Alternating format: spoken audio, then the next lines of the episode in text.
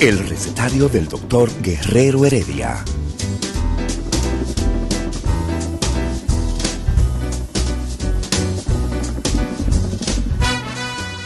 Una respuesta para cada pregunta.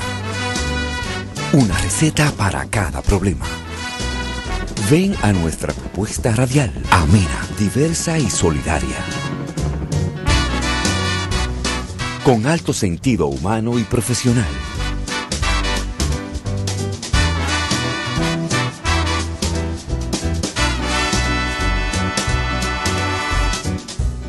Buenos días.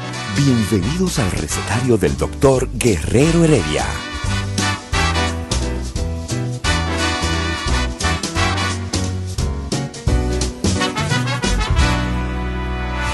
El recetario del doctor Guerrero Heredia. Muy buenos días. Mire, Ladio. Pocas veces en este programita se ha hecho un programazo. ¿Cómo así? Bueno, porque los programas también se miden con el calibre de los invitados. Entonces, hoy tenemos, como siempre he dicho, desde, desde, la, vieja, desde la vieja casa, como le decíamos, uno de los médicos que, nada, que uno considera como sus... En edad, yo no puedo decir que lo ídolo de uno, pero cuando uno llegó al grado de Hospital de Filadelfia, la impronta que habían dejado este grupo de médicos, entre ellos Jorge Marte, que justamente como médico internista, neumólogo, intensivista. ¿Cómo es? ¿Cómo es? ¿Cómo? Internista, neumólogo, intensivista. Y de los dos mundos, amigo tuyo. Amigo tuyo. Te voy a ver ahorita porque él es amigo tuyo. Él estuvo en Cuba también. O sea, él conoce la, los dos mundos. Eh, dejó una impronta en el hospital de graduados que, por cierto, me mandaron una foto que lo derrumbaron ya. Ya, ya, lo, ya lo demolieron. Demolieron el grado. Ah, yo no sabía. Sí, demolieron el grado. Le demolieron lo que llaman las cosas internas, dejaron nada más el, el, caparazón. Cuando llegamos a Filadelfia ¿no? a hacer medicina interna, ya por ahí habían pasado gente como Jorge Marte, Fernando Contreras, imagínate tú. Y menciono solo a Fernando y a, y a Jorge porque fueron los dos justamente que envenenaron a uno para uno volver al país. Fuimos de los... Te engañaron. No, fuimos de los pocos que nos devolvimos. Y bueno, los hechos hablarán, ¿no? De cómo, cómo ha sido la trayectoria tanto de Fernando Jorge Mate, que en este momento es el director médico de Sedimat, y una de las personas que desde este día, el día menos uno del COVID, ya estaba trabajando COVID, justamente, y Sedimat ha sido uno de los centros principales eh, de COVID en la República Dominicana. Pero ustedes estaban en Filadelfia, ¿una universidad en específico? Bueno, era el hospital de graduado. En la época de Jorge era Penn. Universidad de Pensilvania, que es fue la primera escuela de medicina de los Estados Unidos. Exactamente. La primera escuela sí, sí. de medicina. Mi sí. hijo nació en el Pennsylvania Hospital, el primer hospital de los Estados Unidos. Así es. Y está en Filadelfia. Acuérdate que Filadelfia era la capital. Sí, sí, sí. ¿Dónde tiraron los fuegos artificiales? Ajá. En Nueva York, en Washington y en Filadelfia. Filadelfia. Y, después, y después en otros lugares. En mi época pasamos como tres universidades. MCP Hahnemann, Drexler. Y eh, terminamos siendo, creo que, MCP Hahnemann. Sí, sí. Bueno, eh, MCP Hahnemann eran de, de Allegheny, de que Allegheny. fue la propietaria inicial luego de, de, de, de desvincularse de, de, Penn. De Penn, exactamente. Sí. Eh, mi título ahí dice Allegheny University Hospital, pero salió eh, también MCP Hahnemann. Pero Entonces, yo no yo no he entendido del doctor todas las especialidades que No, porque tienen tienen hacen sentido. Ok. Y eso, eh, vamos a hablar mucho de educación hoy, o sea que vamos a llegar a ese punto porque okay. Jorge Marte ha abierto aquí residencias. O sea, la, la academicidad de Jorge Marte, más la clínica de Jorge Marte, más otras cosas, porque a uno, por más que quiera, la política se, le choca a uno, ¿no? Hace ser un, una persona que, que, está en todos los ángulos de la, de la, de la cosmovisión dominicana. Eh, pero fíjate, para tú ser internista, Jorge, yo quiero que tú se lo expliques, O sea, uno se gradúa de médico, se va, él se fue a, Estados Unidos y entonces hizo medicina interna. Me gradué de medicina general. Después medicina interna, tres años. Ok. Después dos años de neumología. Y después dos años más de, de intensivo. Son como nueve años. Después que te gradúas de médico. Pero lo peor de eso no es después de nueve años, es que Jorge Martes se mantiene al día con los BOR americanos de eso. Yo creo que aquí hay muy poca gente, eh, eh, y, entro yo en el, en el, grupo de que no lo mantiene, de que mantienen los BOR. Los BOR son los exámenes de actualización que los americanos hacen cada cierto tiempo. Para, para, para, mantenerte a ti actualizado. actualizado. Jorge, en, esa área, vamos a entrar primero en la área médica, médica, médica. Eh, ¿Cuáles son tus credenciales en este momento? Bueno, tú lo dijiste, lo que te faltó fue primero que yo había hecho medicina interna aquí. Aquí. Eh, En el Gutiérrez. Eh, en ese entonces era el único programa de medicina interna de cuatro años. De cuatro, los, famosos cuatro años. Cuando estaba el doctor Oni, el doctor Ariza y un poquito el doctor Hanna que eh, salió, salió en ese momento. Después, yo hice cuidado intensivo en Cuba. En Cuba. Y después regresé al país y entonces en esos tiempos era totalmente imposible tú ir a Estados Unidos si tú no comenzabas desde el principio. que ahora tenemos que hablar de eso, que eso ha cambiado y, también es muy pertinente a, a, Sedimat. Eh, entonces yo me fui a Estados Unidos y comencé de nuevo el desde, desde, cero, medicina interna, a repetir medicina interna y pulmonar va muy de cerca, no es mandatorio, pero la, la subespecialidad de medicina interna que va más cerca de cuidado intensivo es neumología pulmonar. Y de ahí la vinculación hasta el punto de que ya casi el 100% de los programas de posgrado en Estados Unidos de pulmonar son combinados, pulmonar cuidado intensivo, que hoy precisamente coincidiendo con esta invitación que ustedes me hacen, inicia el primer programa de esa índole en la República Dominicana. el pulmonar, cuidado, intensivo. ¿En dónde eh, comienza? En CEDIMAT, que está codirigido por el doctor José Miguel Estefan, muy bien conocido de ustedes, que es uno de solo cuatro en el país que son internistas, neumólogos e intensivistas. Él, y yo, que somos dos de esos cuatro, codirigimos ese programa que inicia hoy. Pero una curiosidad, Esa es la parte de la academia. Eh, usted hizo medicina interna aquí en el país. Dos veces. Y luego la hizo en Estados luego Unidos. La, la, repetí porque no... ¿Qué diferencia encontró usted? No, hombre, no relaje conmigo. Pero espérate, espérate. ¿Qué diferencia encontró usted con relación a esta formación y aquella formación? No, es, incomparable. Yo, yo, no, yo, no, yo no quiero... No, no, pero, pero lo quiero... Es una pregunta más, mucho más seria de lo que podría parecer. Y yo sé que, que tus intenciones son serias. No, mm. es, incomparable, aun cuando siempre el programa del IDSS, del Gautier, en ese entonces, tenía fama de ser el mejor. Eh, pero esa fama, aunque yo creo que bien ganada, era un mejor muy relativo. Porque lo, lo primero era que eh, ese lugar nos lo dábamos nosotros mismos porque nosotros en el país, los posgrados médicos, no se someten a una evaluación objetiva por, por, nadie, ¿eh?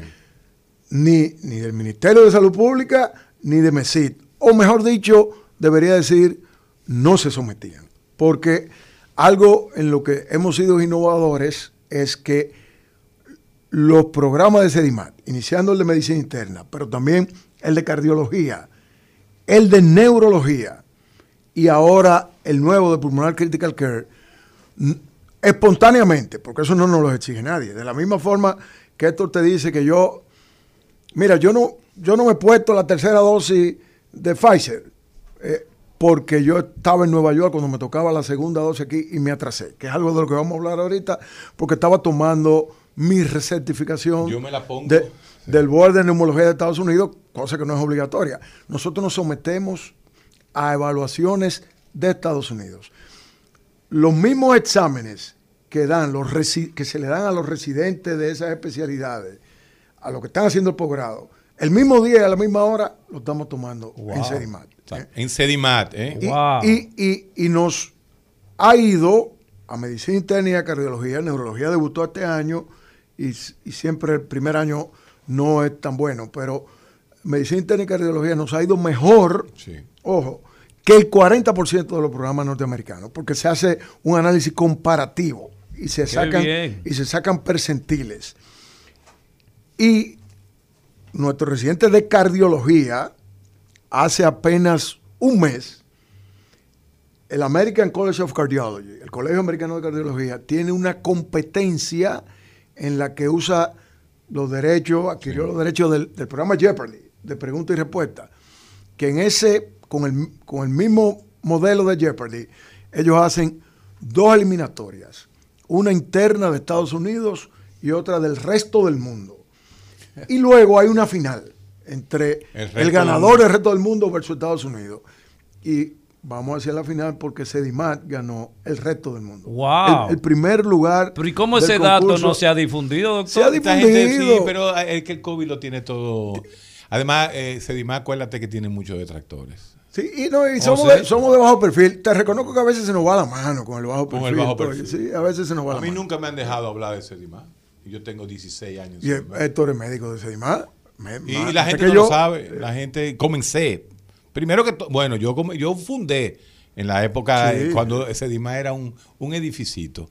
Estamos ahí, pero siempre Sedima mantiene ese tipo de, Es igual, tú sabes que también, Jorge, y qué bueno que tú estás aquí. Dijimos que íbamos a hablar de todo. De todo. Óyeme.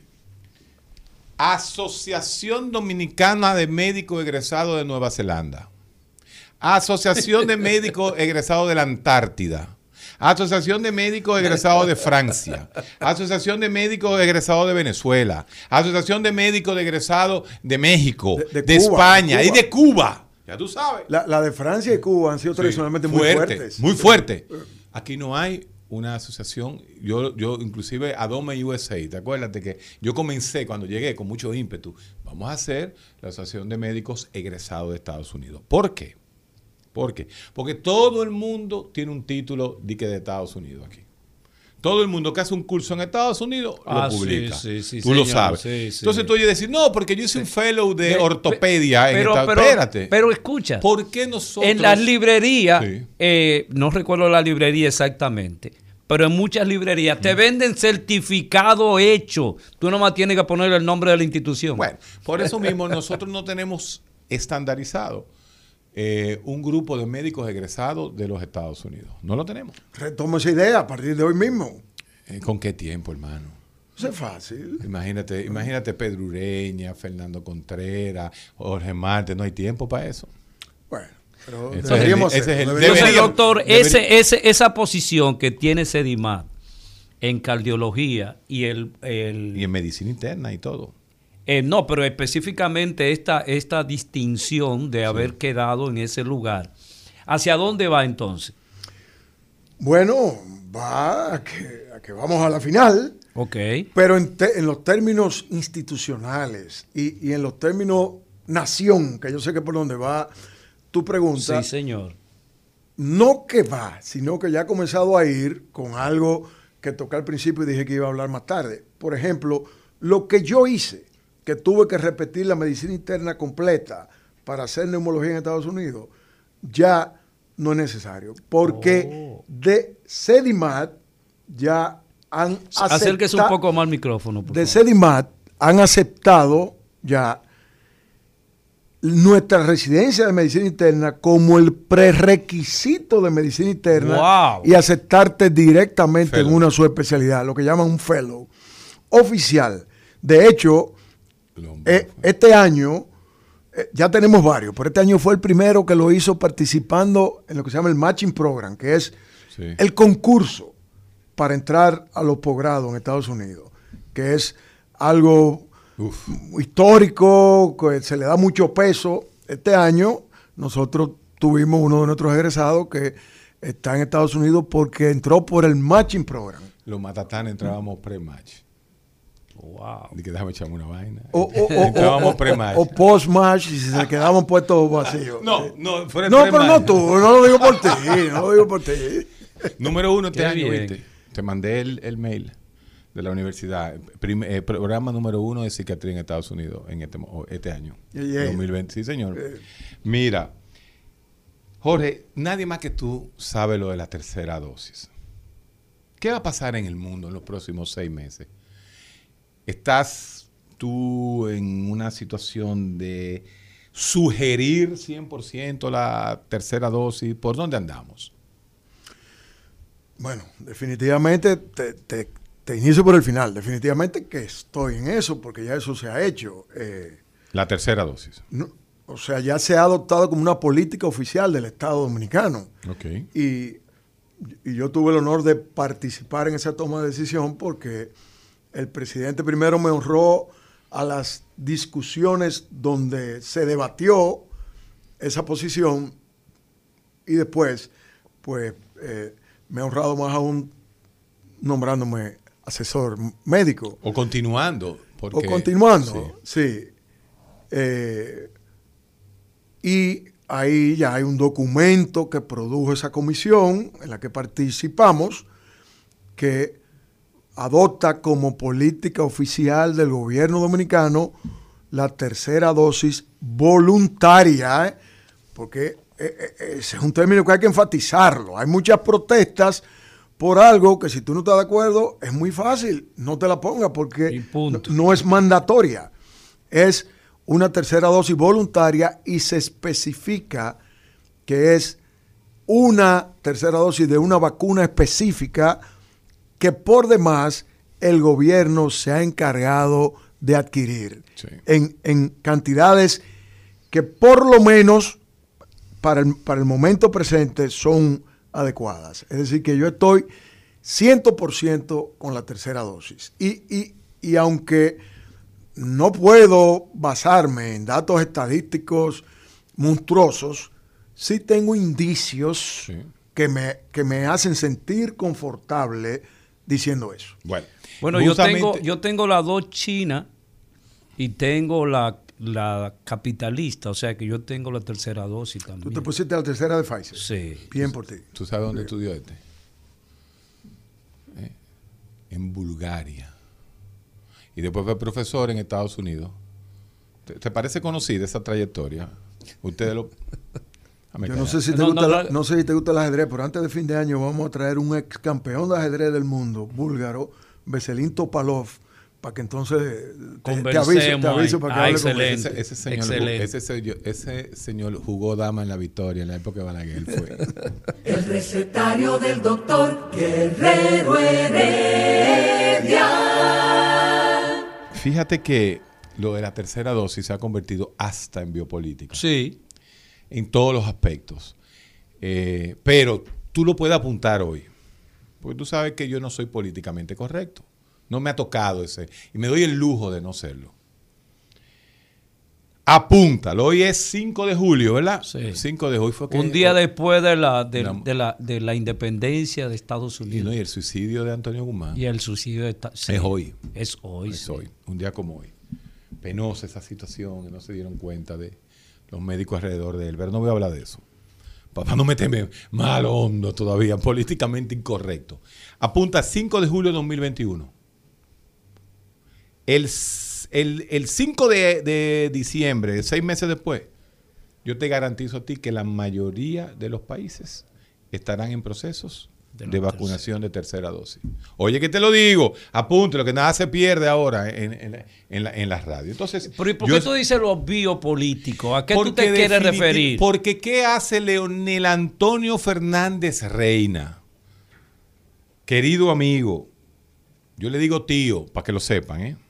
En lo que no lo saben. Quiere cuarta vez ser presidente. No, no, no, espérate. No, no continúa, te continúa, continúa, continúa. O sea, le digo tío, él me dice los sobrinos. Los hijos de Boco son sobrinos míos. Eso dice Leonel Fernández Reina. Pero ¿quién puede haberle dado esa información o esa, vamos a llamar, esa asesoría para que él dijera lo de la tercera dosis? Es cierto que no hay estudio, pero es imposible. En la ciencia hay dos tipos de ciencia. Los, los, que, los que lo único que hacen es calcar esa medicina conservadora y terrorista terrorífica, porque para eso la, mediocridad los hace nada más. Estudiar estudios, sí. No hay estudios científicos, pero ¿cómo coñazo va a haber estudios eh, científicos de algo que está... Óyeme, no, no, tenía que decirlo, que algo que está pasando en el presente. ¿Cómo van a haber estudios donde verdaderamente se demuestran los científicos con los calcadores de ciencia? Es cuando tú dices, por teoría, por el, el eh, por lo que ha pasado con la, vacuna Sinovac, por lo que ha pasado con las atenuadas, lo lógico, la experiencia desde, de no, es más de Pasteur, es que una tercera dosis no tiene nada de ilógico. Es lo primero, no tiene nada de ilógico. Y segundo, el hecho de que el virus está presente, usted no puede tener estudios anteriores. Sí. Usted puede tener pequeños eh, grupos, ¿no? Que han ido saliendo. Señores, pero fue a base de muertos que nosotros aprendimos a usar dexametasol, los esteroides, los anticoagulantes. Fue a base de muerto limpio. Entonces, ah, no, le van a poner los anticoagulantes porque no hay ningún estudio. Pero ¿cómo va a haber un estudio si esto es nuevo? Entonces ahí es donde se diferencian los médicos, porque es muy fácil, yo, te lo he dicho aquí, es muy fácil cuando un cirujano va a entrar al quirófano y dice, en este momento me dirijo a operar a su hijo. Es una operación muy difícil. Vamos a hacer todo lo posible. Es un apendicitis lo que va a hacer. Es un apendicitis. Que la mayoría de las veces sale nuevecita igualita. Vale, el cirujano, hicimos todo, un buen trabajo, va a responder bien. Ah, ¿qué se está cuidando el médico? Que si sale algo mal, él lo dijo, que era un problema difícil. ¿O no lo dijo? Sí. Entonces, ese tipo de discurso médico ¿eh? que hasta chistes, Freud tenía unos chistes de ellos, ¿ah? pero si yo curo totalmente al individuo no, no voy a tener más pacientes. Fíjate, ese discurso es el que la mayoría maneja. Pero cuando tú tienes científicos dispuestos a, no, espérate, hay que hacer algo diferente porque si no, no cambian las cosas.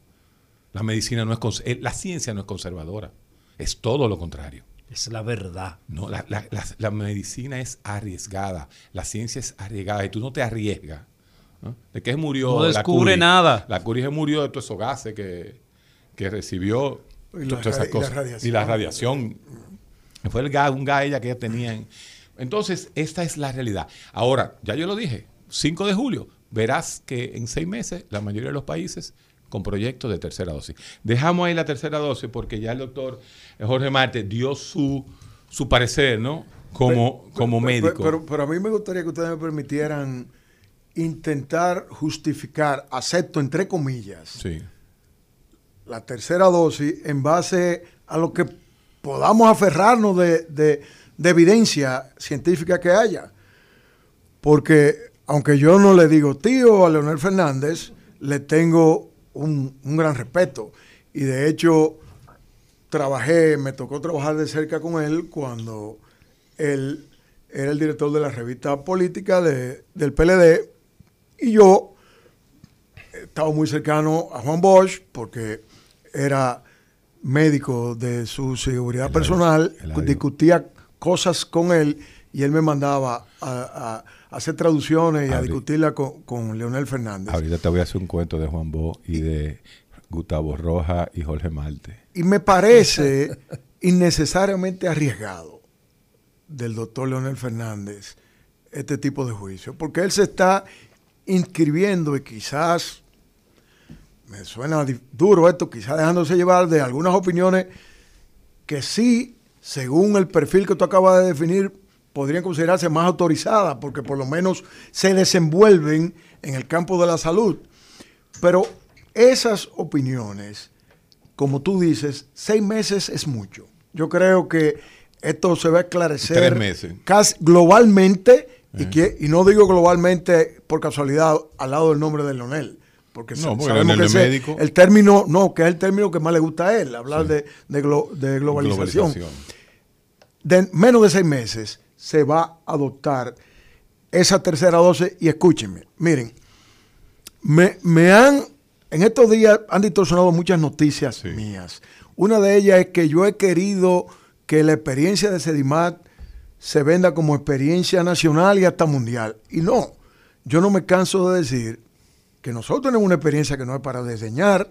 Hemos visto 15.300 pacientes con COVID. ¿eh? Repite durante esa la pandemia. Repite esa 15.300. Entonces, ¿por qué yo estoy a favor de la tercera dosis? Primero, la Sinovac, que fue la que se puso en este país, y señores, también han dicho que yo he dicho que la Sinovac no sirve y que mata. Eso no es cierto. De no hubiera ser sido por la Sinovac, que fue la única que consiguió el gobierno en ese momento, que no había alternativa, probablemente todo lo que estamos en esta cabina, algunos no estuvieran. Que vive el socialismo. Continúe, doctor. De no haberse conseguido la Sinovac.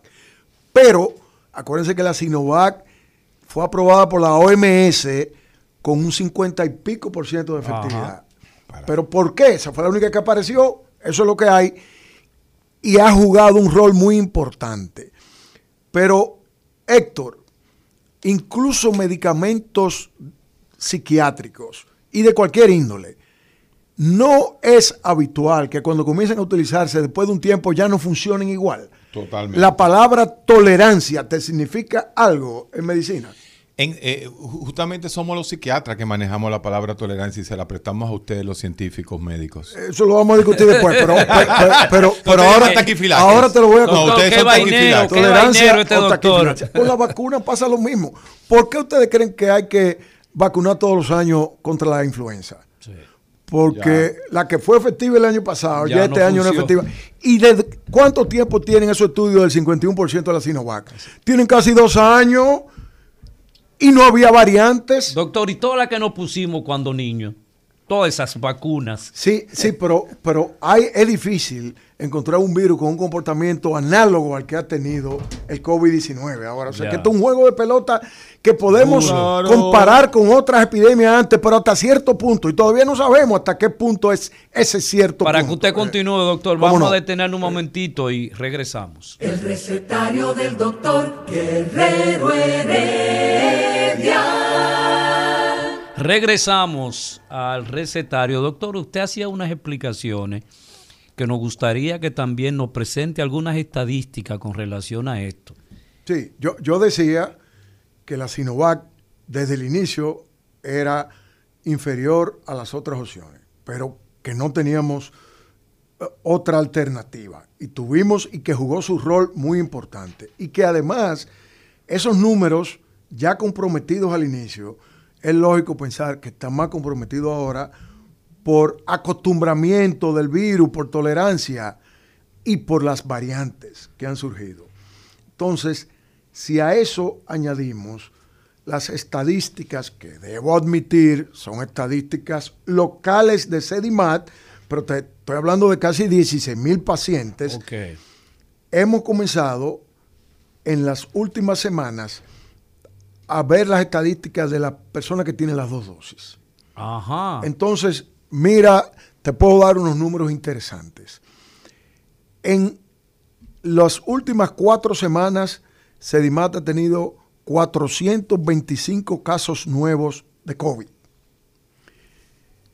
Eso es menos que casi todos los meses desde que comenzó la pandemia. Es decir, que la primera observación... Es pues un dato sumamente importante. La primera observación que se infiere es que la vacuna ha, comenzado a iniciar a, la pandemia. Pero de esos 425 casos de COVID nuevo diagnosticados, 40, poquito menos del 10%, alrededor del 10%, 40 de 425 tenían dos dosis. Oh, oh. Ahí nos estamos preocupando un poco. Oh, oh. ¿Mm? ¿Qué, ¿Cuál es la secuencia lógica? Ok, ese 10% nos preocupa, pero ¿cómo se comportaron clínicamente eso de las dos dosis comparado con lo que estaba pasando antes? Bueno, de manera inesperada, esos 40 pacientes hubo que ingresarlo al hospital más frecuentemente que los que no tenían dos dosis. Lo repito, lo repito, lo repito. Estamos hablando 10% de los casos nuevos con dos dosis de manera inesperada hubo que más frecuentemente tomar la decisión de ingresarlos. Sin embargo, su comportamiento intrahospitalario fue muchísimo más benigno que todos los pacientes que nosotros ingresábamos antes de las dos dosis. Vamos a ponerlo juntos. O sea, los que llegaban sin ninguna vacuna. Vamos a ponerlo juntos. Comparado con lo que era antes, que no había dos dosis, porque las dos dosis son estadísticas de las últimas semanas que, que la gente ha comenzado a cumplir. En sentido general, ¿qué nosotros podemos ver que ha ocurrido en Sedimat? Y que por conversaciones informales no parece diferir mucho de lo que está ocurriendo en el resto del país. Que Sinovac ha reducido la tasa de infección. Wow. Que no ha reducido la necesidad de hospitalización que no. Atención, que atención. no ha reducido. Ahora, de los hospitalizados con dos dosis, el curso es más benigno y sí ha disminuido la mortalidad. Y ha permitido que se den de alta más rápido y más recuperados. En total, de esos 40 pacientes que te mencioné con dos dosis, hemos tenido tres decesos, que es un 9%. Y un 9%, y estaban en cuidado intensivo, un 9% de mortalidad en cuidado intensivo es mucho más bajo de con lo que nosotros estábamos lidiando. Es decir, que ha disminuido la infección, y pero, pero no parece haber disminuido la necesidad de hospitalizar. Pero al que se hospitaliza, el cuadro es mucho más benigno. Y la mortalidad si es tiene, más baja. Si tiene la... Con las dos dosis. Con las dos Eso es lo que estoy diciendo.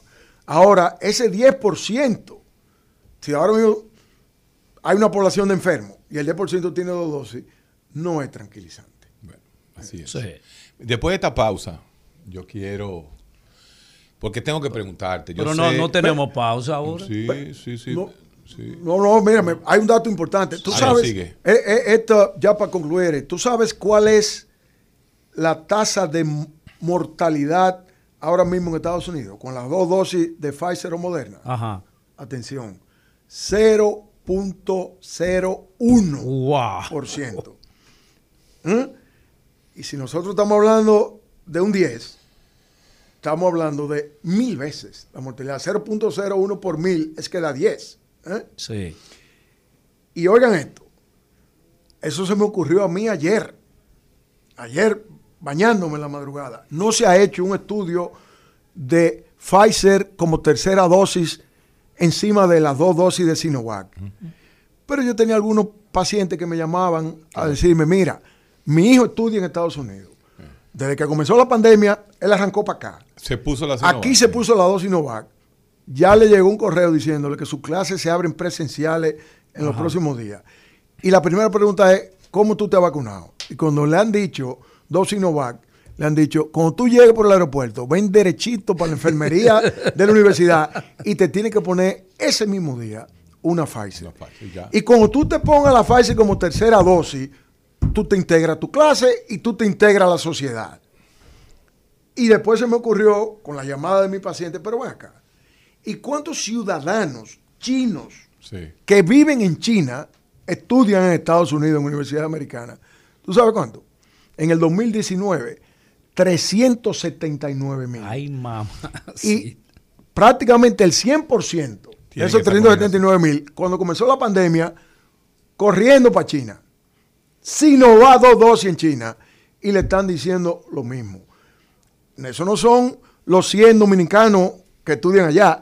Estamos hablando de 400 mil personas que si tú sumas, es probable que la cantidad de estudiantes extranjeros que estudian en Estados Unidos y que en sus países se administró predominantemente Sinovac, probablemente se acerca al millón de personas. Y a esos, el CDC le está diciendo, con dos de Sinovac y una de Pfizer, tú haces lo que te da la gana. Aquí tú vienes, coges tu clase y nadie te va a estar siguiendo. Y tú vas al mall y tú vives en el dormitorio de la universidad y haces lo que te da la gana como todo el mundo. Entonces, no podemos considerar eso una validación indirecta, aunque no tengamos el resultado de un estudio científico. Pero que no podemos tener estudios, esos son los estudios, se llama así naturalístico. Nosotros estamos ahora mismo viviendo la naturaleza del problema. Es volver a la filosofía, Eladio, a ti que no te gusta la filosofía. Los paradigmas van cambiando. Y hay un nuevo paradigma en la ciencia. Es un nuevo paradigma. Los y más, hay un grupo que tenemos desde hace años hablando de los estudios naturalísticos como los verdaderos estudios. Claro, hay que tener seriedad para hacer estudios naturalísticos, ¿verdad? Pero es una realidad que estamos viviendo. Yo conozco ya 20 o 30 personas alrededor mío que, que se han puesto la, la Pfizer. Hay un paradigma que no es nuevo en la Aquí ciencia. tú tienes a uno, ¿eh? yo me la Eh, puse. ha- Hay un paradigma que es muy viejo, pero que no le prestamos mucha importancia y que ahora sale a relucir y lamentablemente muchos no le están prestando importancia. ¿Tú sabes qué paradigma de la ciencia yo me estoy refiriendo? A la relatividad. No a la relatividad de Einstein, ¿eh? No. a la relatividad de que tú exiges la evidencia dependiendo de las circunstancias. David Hume, empirismo lógico, lo dijiste todo. El recetario del doctor Guerrero Heredia. Continuamos con esta entrevista que va directo para YouTube, como con tres cosas diferentes. Jorge Marte, tú lo que le pongas, eh, eh, por ahí vamos. Y definitivamente, eh, y qué bueno que viniste un día de filosofía y ciencia, porque Jorge, además de, la música, le gusta también todo lo que es filosofía. Y nosotros estamos planteando demarcaciones filosóficas de filosofía analítica y de ciencia. Esto que nosotros estamos haciendo es, son, son desviaciones, pero no desviaciones malas, sino desviaciones de la media para poder crear nueva ciencia.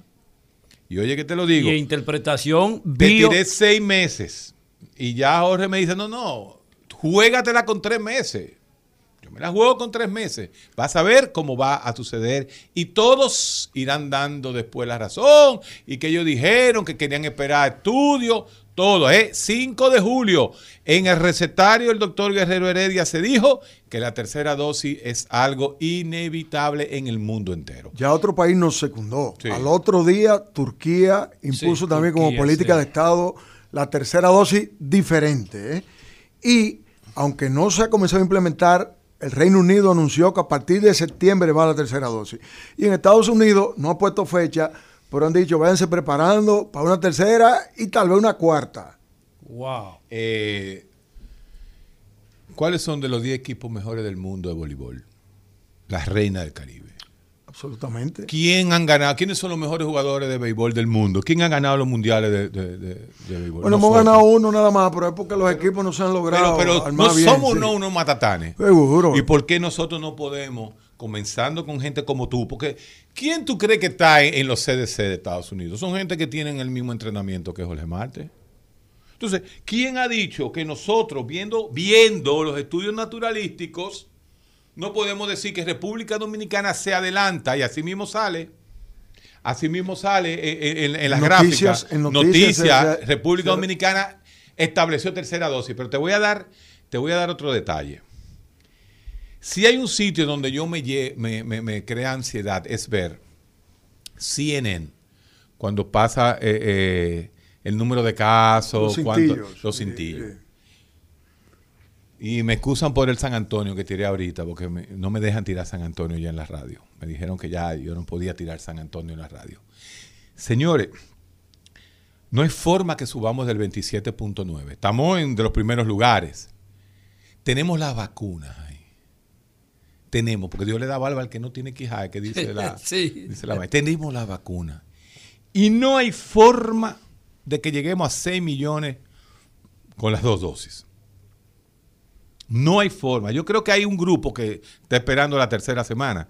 Creo que eso es lo que va a pasar. Que ahora, la semana que viene, si viene una ola grande, que fue esa ola que inició del 16 de, el 16 de, de- junio, cuando hubo el pico de 496 camas de cuidado intensivo, que eso es lo que yo veo, y que ha ido bajando a 352 en estos momentos. Entonces, ese grupo le toca ahora la, la vacuna porque tiene tres semanas con Sinovac.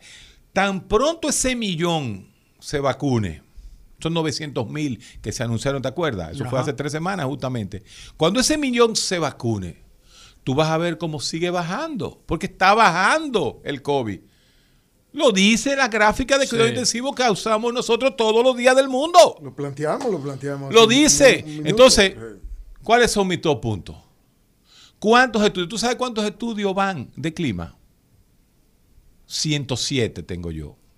107, que no estamos diciendo que la panacea, pero no es lo mismo, no es lo mismo un COVID en invierno de Nueva York que en verano de Santo Domingo. Eso lo sabe todo el mundo, que, que, no es igual. O el invierno de Chile. imagínate, Chile tiene de todo, desde el Atacama, el desierto más seco del mundo, a, la Antártida, pertenece, a, pertenece a Chile. Entonces, es una realidad. El COVID, si seguimos vacunándonos, para llegar a la tercera dosis, se necesita una segunda. Entonces, todo el mundo tiene que tener el uniforme puesto, que son las dos dosis. El que quiera jugar pelota, que se la ponga la otra. miren, también algunos que se han expresado militantemente en contra de la tercera dosis han dicho un argumento que, yo no sé si es que yo no lo entiendo o, qué es, que por qué si al gobierno le está yendo también con el esquema inicial de las dos dosis, ¿por qué variarlo? Lo que sería un problema logístico. Y aquí no hay que variar nada, porque como tú dices, el que se le está poniendo una tercera dosis, el 2 y el 1 están adelante del 3. Es decir, que la única variación, si se quiere, es añadir otra dosis. Más seguridad. Tú, tú no tienes ninguna, te toca la primera. Tú tienes una, te toca la segunda y, el documento se limita a, Sinovac como las dos primeras dosis. Eso puede tener otras ramificaciones, pero ahora mismo es específicamente Sinovac o, o AstraZeneca. Y como tercera dosis Pfizer. Esos son los únicos escenarios. Entonces, yo no veo que qué plan es que hay que desbaratar para añadir la tercera dosis. Y número dos, que hay que esperar estudios de aquí a dos o tres meses, un estudio rápido. Pero aquí hay gente que, se pusieron la primera dosis en febrero y la segunda en marzo. Al día de hoy, están atrasadísimos para la tercera dosis. Por Dios, póngasela. ¿Cuánto que van a esperar? No son los tres meses de, ahora en adelante, sino hay que echarle lo que viene atrás también porque está corriendo después de la segunda. Jorge, otra buena noticia que avala y confirma lo que tú estás diciendo aquí en el recetario. Ya nos salió, tú sabes que nosotros usamos esta gráfica que es independiente. Tú sabes los líos que tuve yo con COVID durante el año pasado. Y nosotros usábamos los servicios de la gente del Lobbying Restituyo, que es eh, RD, Foco RD. Son gente que trabaja en las gráficas.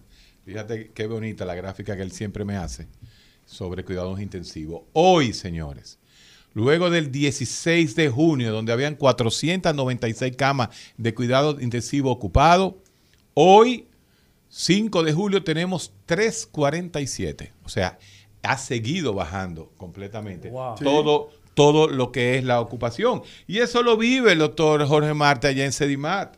ahora, la pregunta es, ¿qué es mejor? ¿Tener ese número que ha disminuido de 347 camas de intensivo ocupadas o tener 7? ¿Qué es mejor? Yo creo que cuando tengamos, como en el verano pasado, con nuestra talvia, como decía yo, fíjate, el verano pasado, el 21 de octubre, digo, ya era septiembre, perdón, el 14 de septiembre del 2020 teníamos 102 camas de cuidados intensivos ocupadas por COVID. Entonces, vamos para allá, porque necesitamos abrir el país. No quieren hacer marcha, porque abranlo, es verdad que hay que abrir, pero para abrir hay que tener la segunda y la tercera dosis. No nos perdamos, señores. Así que vamos a ver cómo se maneja eh, esta, esta situación. Jorge, abriendo de nuevo otra escuela, la escuela que se van a preparar los médicos, que ya son médicos, que hacen la especialidad de neumología y cuidados intensivos. Te has pasado la vida desde Intec, eh, con el nombre tuyo está desde la época de Intec, eh, enseñando, ¿no? Enseñando, enseñando. No hay un médico aquí, eh, es más, hasta los más viejos que tú te dicen profesor, de, de los pocos médicos que yo le digo profesores. Eh, vas a seguir este mundo, vas a seguir el mundo de la enseñanza. Pero antes de que, antes que él te responda, contigo, eh. antes que él te responda, a mí me extraña eso de maestro, porque tú a un terrorista de las 10 de la mañana le decía a mi profesor, continúa. A un terrorista de las 10 de la mañana yo le decía profesor. En el año 2020. En el año 2020 y no anunciaba. Y ahora, hace 24 horas, se murieron 25 y ahora 30 y no tenía no, Fue mi profesor. Fue mi profesor de salud Entonces corrige el asunto. no, no, no. Yo decía que me dio clase, no que yo le digo profesor. Fue profesor de nosotros en UNIBE, de mí y de Mario Lama. En, en, eh, en salud comunitaria. Uno, dos, tres, cuatro, cinco. Cada semestre en UNIBE hacían lo que se llama salud comunitaria y él era profesor de nosotros en ese momento. Eh, yo creo que venimos con el Divo. No tenemos el Divo. En la otra pausa. Tenemos una pausa ahora. No, vamos. ¿Tú, comenzaste una pregunta? Eh, yo lo debí, eh, no, no, exacto. Cuando, y, yo, yo, yo soy como tú, lo único que yo no estoy haciendo esa, esa enseñanza diaria porque yo tengo que sobrevivir en práctica privada nada más. Yo no tengo... Y, pero obviamente los residentes de psiquiatría se le dan la charla en el área de neuropsicofarmacología. Eres un clínico reconocido. Aquí cuando la gente se enferma, Jorge Marte eres el profesor de la mayoría de, esos grupos que han ido y se siguen yendo a Estados Unidos, tienes residencias abiertas, manejas activamente posiblemente una de las unidades intensivas más grandes que hay en nuestro país, que es la de Sedimat. Háblame un poquito del Jorge Marte. ¿Tú te quieres meter en problemas con el nene? Anda el ¿eh? diablo. Jorge Marte, eh, no, hombre, pero espérate, espérate. Pero ven acá, un, ah, hombre, a un hombre así. Porque le voy a tirar la política. necesitamos. ¿Tú, recuerdas que él te habló que él era hijo de Juan Bosch, que vivía? Ah, te, voy a hacer un cuento. A ver. 2000, na, na, na, 2004, 2005, tú estabas allá todavía. Tú habías regresado. No, no, yo regresé en el 96. Exacto, 2003, 2004. Le da uno de los eh, accidentes cerebrovasculares que tuvo Bosch antes de morir. Acuérdate, yo soy sobrino, yo soy ahijado de Bosch. No, tú de todo lo político, porque también eh, eh, este señor te bautizó. No, me casó, me casó. Te casó eh, Joaquín Balaguer. y este tipo, gracias a mi viejo será. Y Bosch llega a las 10 de la noche a la clínica Breu. Esto lo puedo decir porque eso se ha dicho públicamente. Y nosotros lo recibimos. Y entonces, ¿quién eran los dos matatanes médicos que andaban al lado de Juan Bosch? ¿Quién era? Jorge, Marte. y Gustavo Roja. Atención, Gustavo. Este cuento me lo hizo Gustavo. mi gran amigo, gente seria. ¿eh? Estamos hablando de gente que. Mi hermano, mi hermano. Eh, gente, coño, que ha vivido de, de, de, nada más de su profesión. Jorge Marte, Gustavo Roja, son gente fuera de serie. Y entonces dice Gustavo Roja: Mira quién recibió a, a Bosch. Bosch está en la Breu. ¿Quién lo tiene? El hijo de Boco. en aquella época que todavía. No, no, ya tú sabes, se lo llevaron para el centro de Otorrino. Pero Boco fue un discípulo de Juan Bosch y siempre, y siempre lo respetó, lo respetó mucho, independientemente. Ese en el 82 con él. de, lo, de, la, movilización partidaria. Así es. Pero nada, eso era de la época. Eh, un saludo a nuestro hermano Gustavo Roja, que siempre nos está escuchando. Sí, siempre nos está escuchando. Asesor personal de Leonel Fernández. Sí. Junto con Amauri. Estamos pegados nosotros ahí con, el ¿A quién? ¿Quién? estamos pegados en el fútbol. Mira, a Mauri estamos más pegados que Mario Lama en este gobierno. ¿Cómo, cómo tú vas a decir eso? Si Leonel gana, a Mauri está más pegado que Mario Lama. Pero ven acá. El recetario del doctor Guerrero Heredia. Héctor, nosotros debimos quizá haber iniciado con dándole nuestra condolencia y pésame a Ángela Cava. Ay, ay, ay. Eh, con la muerte de Tirso Mejía Ricardo. Gran hermano de nuestra. Otro papá para mí. Sí. Fundador de la Escuela de Psicología de República Dominicana. Médico. Médico, psiquiatra. Psiquiatra, psicólogo, filósofo, Y monaguillo fue. El único que le da por el tobillo, o le daba por el tobillo a Tirso Mejía, ¿sabe quién era? ¿Quién Ricardo. Ricardo Nieves era médico, abogado, en Alemania filosofía también. O sea, le podía dar por el tobillo. Pero sí, claro que sí. Y eh, su cuerpo será expuesto hoy a partir del mediodía. En la UAS. Eh, va a estar en la UAS, pero el día de, mañana. Diputado, porque fue diputado también. También fue diputado y fundador también del PRM. Sí, sí, claro, claro. Este, en la funeraria Blandino va a estar su cuerpo a partir del mediodía. Eh, ideólogo de, la nueva división política del Distrito Nacional, de la, capital, sí. Domingo, así es. Así es, así que vaya nuestro pésame a Ángela Cava, quien es psicóloga. Quien es psicóloga. Sí, fue de la, fue creo que la primera directora general de salud mental cuando. Fue ella, sí, fue directora. En la actualidad es directora de la de psicología clínica de la UAS. Jorge, la política siempre te, te, ocupa, ¿no? En este momento, y escuchábamos nosotros en, en la radio hermana con Julio, pero ahora para que se escuche, eh, se escuche más que cuando fuiste a Sol, ¿no? Ahora, ahora, ahora que te vas a escuchar, de verdad, en, todo el país. Eh, siempre fuiste, ¿no? fuiste, eh, fuiste me decían que de los blanquitos que estaban pegados de Bosch. ¿Dónde tú estás ahora mismo en esa área? Sale un poquito de la ciencia, quítate la bata médica y, ponte la bata de, digo, el saco de político. Mira, me, me, da miedo porque eh, como en estos días, por la razón que sea, han desvirtuado tantas noticias que yo he dicho que no dije, que no dije, y ahora podría parecer contradictorio. No, atención, atención. atención. Miren, yo ingresé al Partido de la Liberación Dominicana en 1982. 82 y fui miembro de un círculo de estudios en el cual se avanzaba muy lento porque se salía uno, el otro. La cuestión es que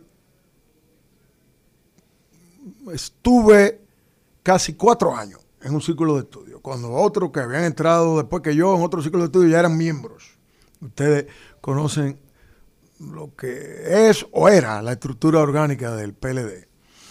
Sin embargo, eh, por coyunturas de índole inicialmente gremial, a mí se me comenzaron a dar atribuciones que no eran habituales en un simple miembro. Sí.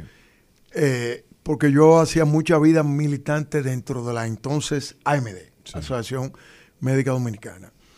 Y a través de ahí, eh, en 1986, automáticamente coincidiendo con uno de los congresos del partido, el mismo día en que mi ciclo de estudio se graduó a comité de base para ser miembro, ese mismo día mi vida, como, mi militancia en comité de base fue muy corta porque el comité político me mandó a llamar y me nombró vicesecretario de Asuntos Profesionales.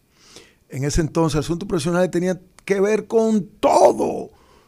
No era como ahora dividido en áreas de la agronomía, de la salud, hasta tal punto que en 1989, 90, hubo una huelga de la AMPA. Eh, fue antes, porque todavía Tito Hernández estaba en el PLD. Imagínate. Eh, tú querías hablar de historia. Y Tito Hernández era el encargado de dirigir esa huelga, a Balaguer. A Balaguer sí. Y me llamaron y me dijeron que Tito Hernández estaba en un sitio oculto que no podía salir. Tito Hernández está vivo ahí y que me tocaba a mí, que no sabía nada de, agropecuaria ni de nada, ser el enlace político con el partido. Tito no, Tito no quemó.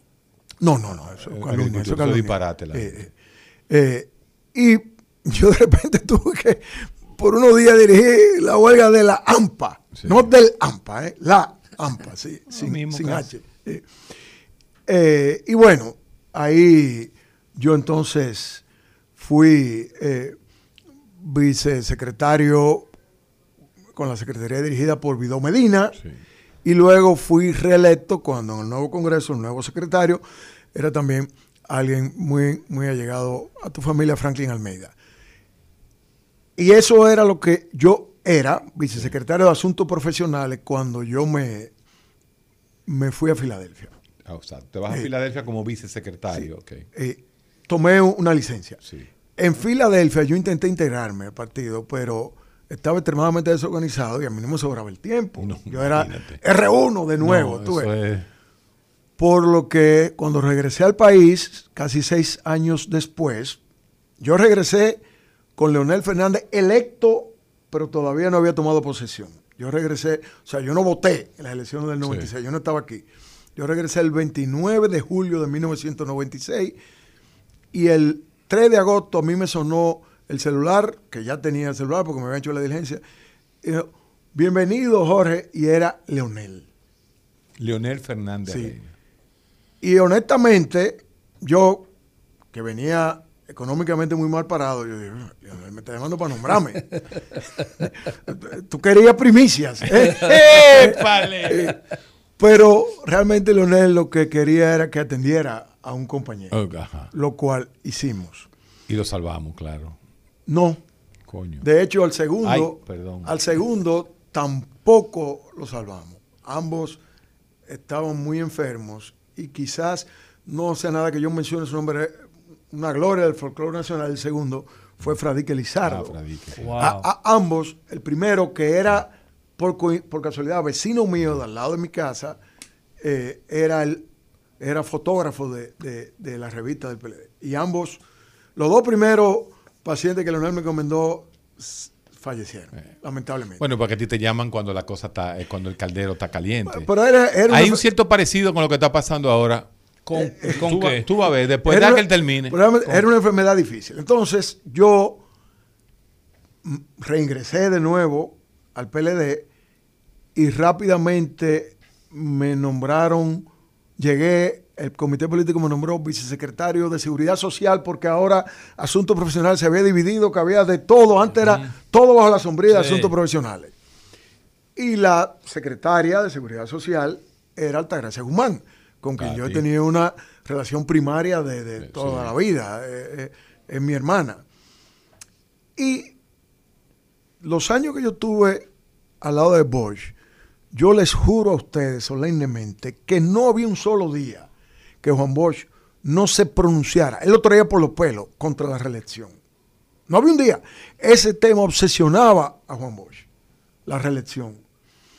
Entonces, cuando Leonel le gana a Hipólito en el 2004, anuncia su reelección y Danilo... Yo nunca había sido simpatizante de Danilo.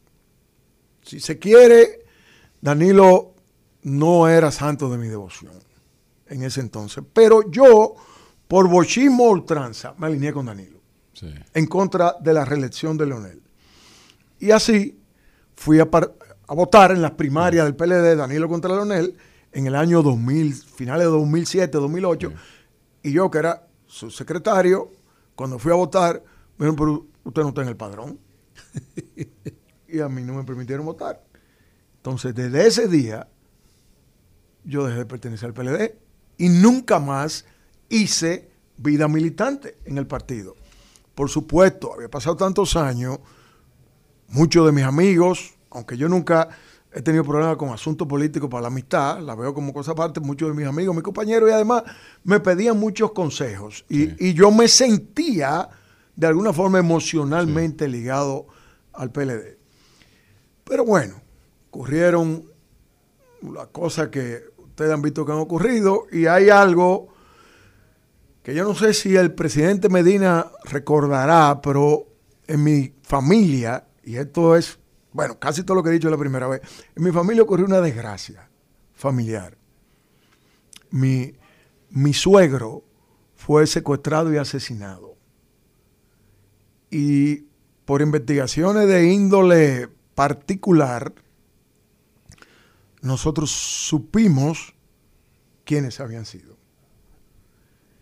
Eh, y, de hecho terminó que, están, fueron presos y están condenados, pero mi, la familia de mi esposa, tradicionalmente perredeísta, mi cuñado, el hermano mayor de mi esposa, había sido por años, se turnaban entre él y Andrés Bautista, la presidencia del, PRD en Moca presionaban a mi esposa y decían, pero el hombre de, Danilo, se Danilo, es tu marido.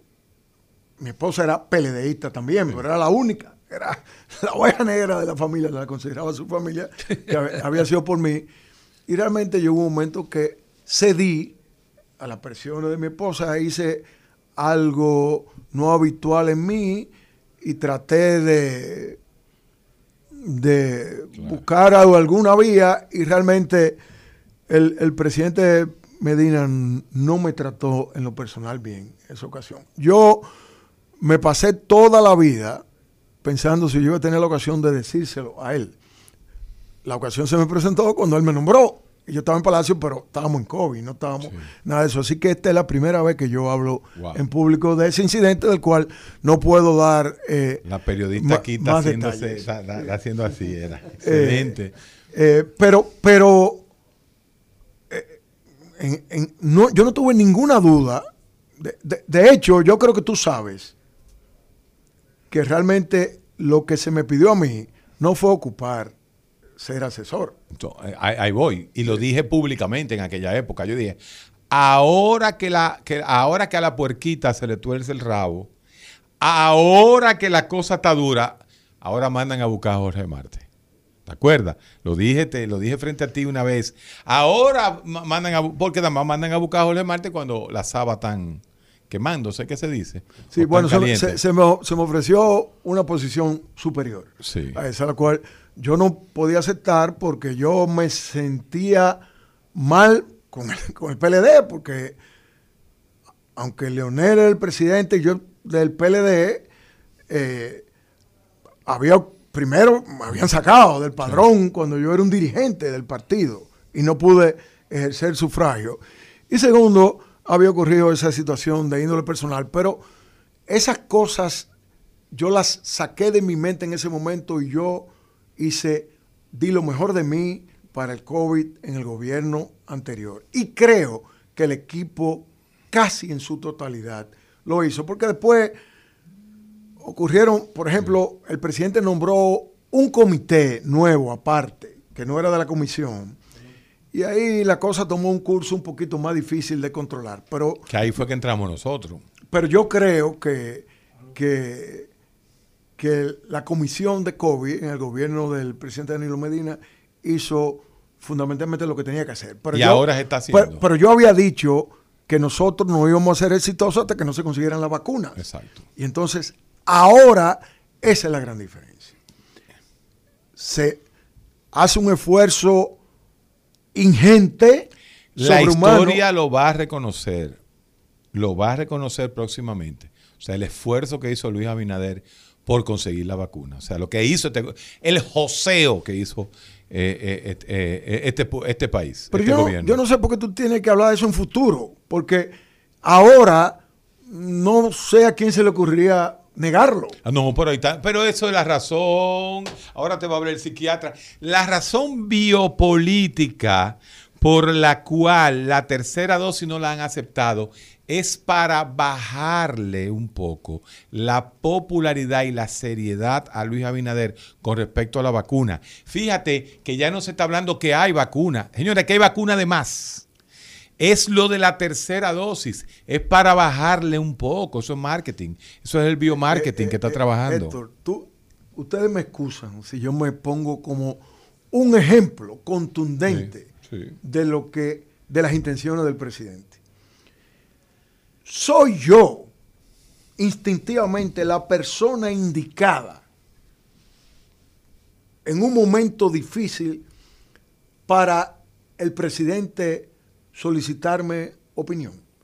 Quizás científicamente sí, pero yo estoy sindicado como un PLDista.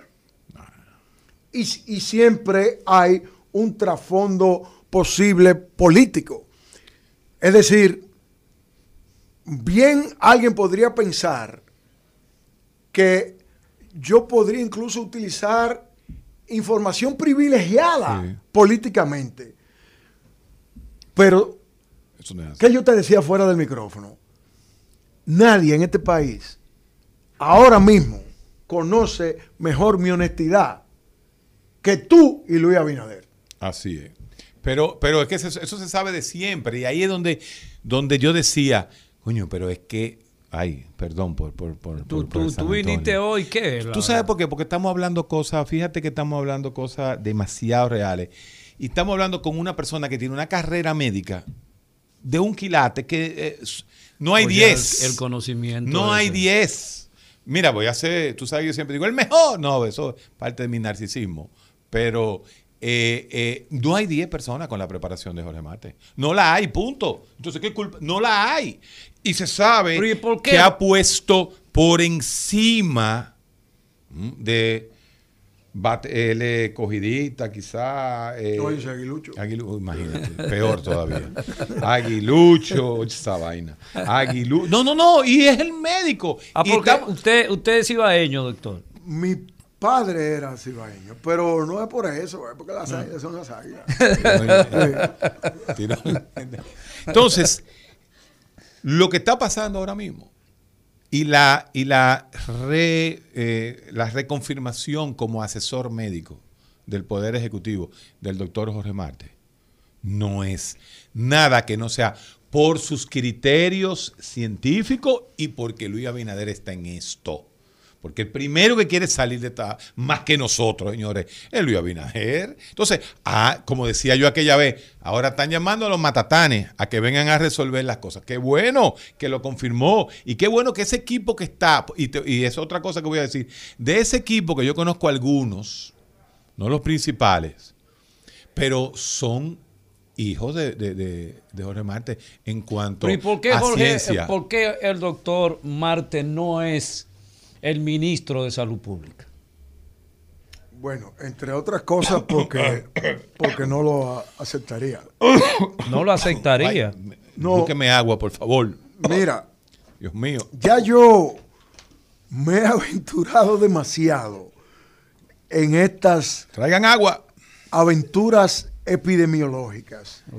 Y yo no tengo ninguna experiencia como epidemiólogo.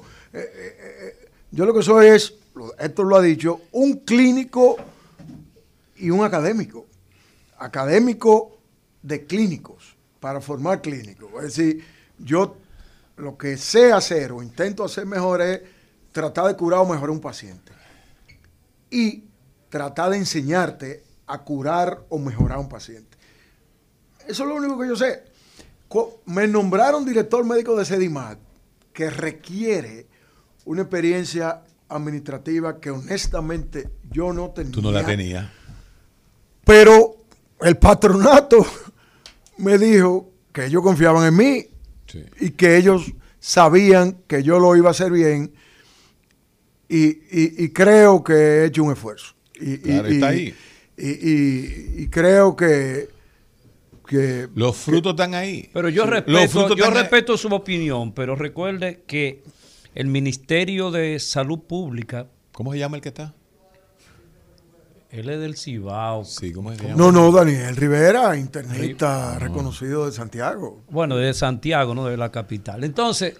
¿Cuánto, ¿Cuántos años tú tienes escuchando que uno de los principales programas de salud de este país en la radio somos nosotros? Tú tienes un ratico oyéndolo, ¿verdad? Nada, siglo ustedes en cualquier localización que estén en el momento, ¿verdad? Sí, sí. Una pregunta, eh, tú que eres, me dijiste que eres de Santiago, ¿tú conoces a Daniel?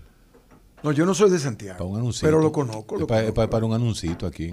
Ah, del ministerio. Sí, sí, un anuncio. Él le vacúnate.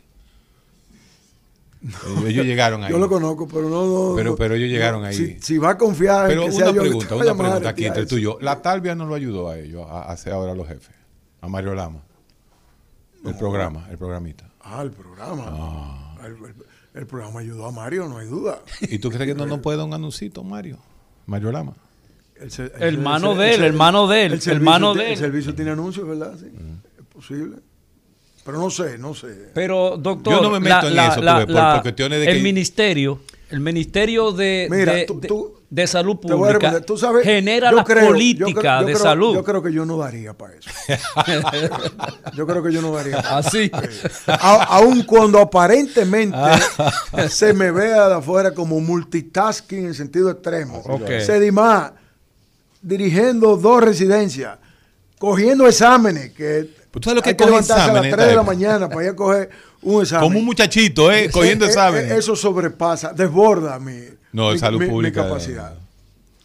Yo creo que mi eh, experticio, donde yo podría ser más útil eh, perennemente a nivel de, de, gobierno, sería eh, en algo de asesor y o lo que tenga que ver con educación, educación superior.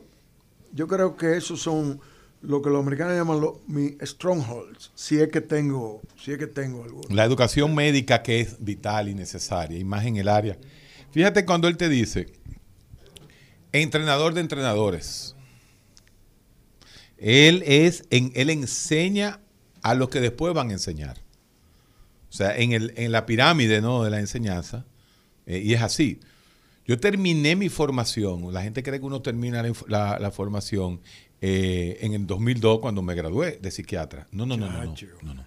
En el 2012, en el 2012, 10 años después, 10 años de clínica semanal. Entonces yo paso a ser entrenador de entrenadores. 10 años después.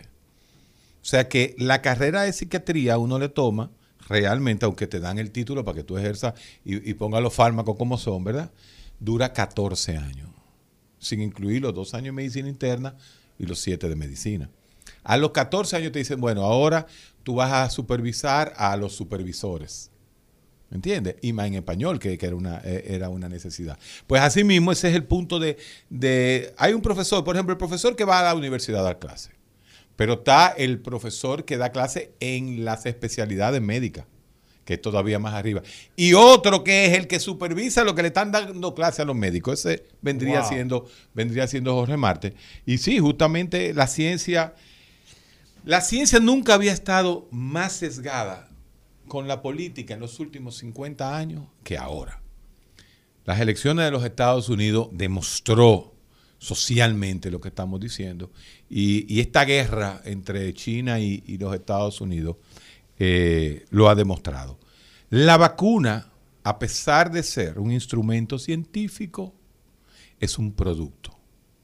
Y en un mundo posmoderno, donde no hay estados, sino que hay mercados, no hay duda que ese producto de ese mercado va a ser una realidad.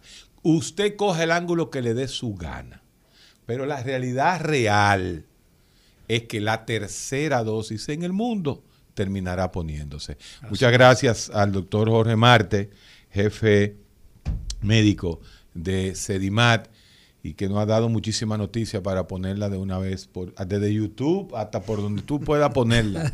Nos fuimos. El recetario del doctor Guerrero Heredia. Rumba 98.5, una emisora RCC Media.